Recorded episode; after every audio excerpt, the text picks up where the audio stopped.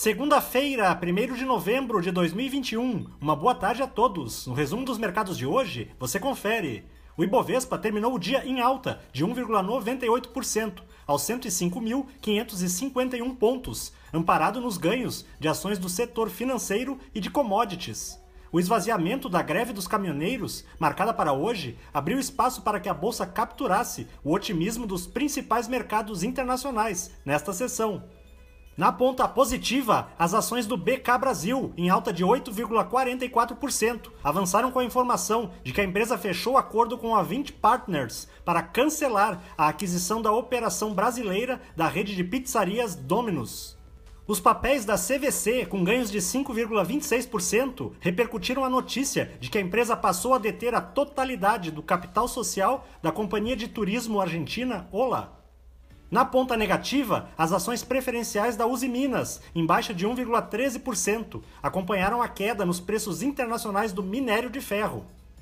O dólar à vista, às 17 horas, estava cotado a R$ 5,67, em alta de 0,43%.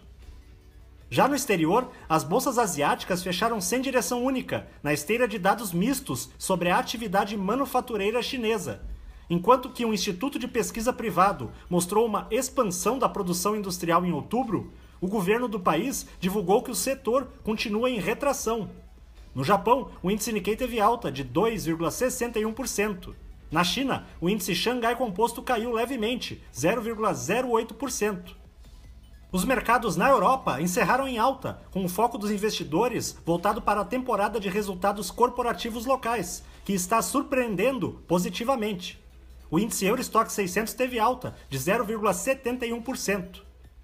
As bolsas americanas terminaram em alta, com alguns índices renovando as máximas históricas de fechamento, à medida em que o mercado aguarda para a próxima quarta-feira a decisão de política monetária que poderá anunciar a redução dos estímulos econômicos depois de 20 meses do seu início.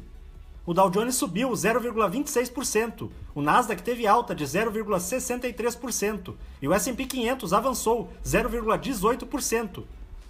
Somos do time de estratégia de investimentos do BB e diariamente estaremos aqui para passar o resumo dos mercados. Uma ótima noite a todos!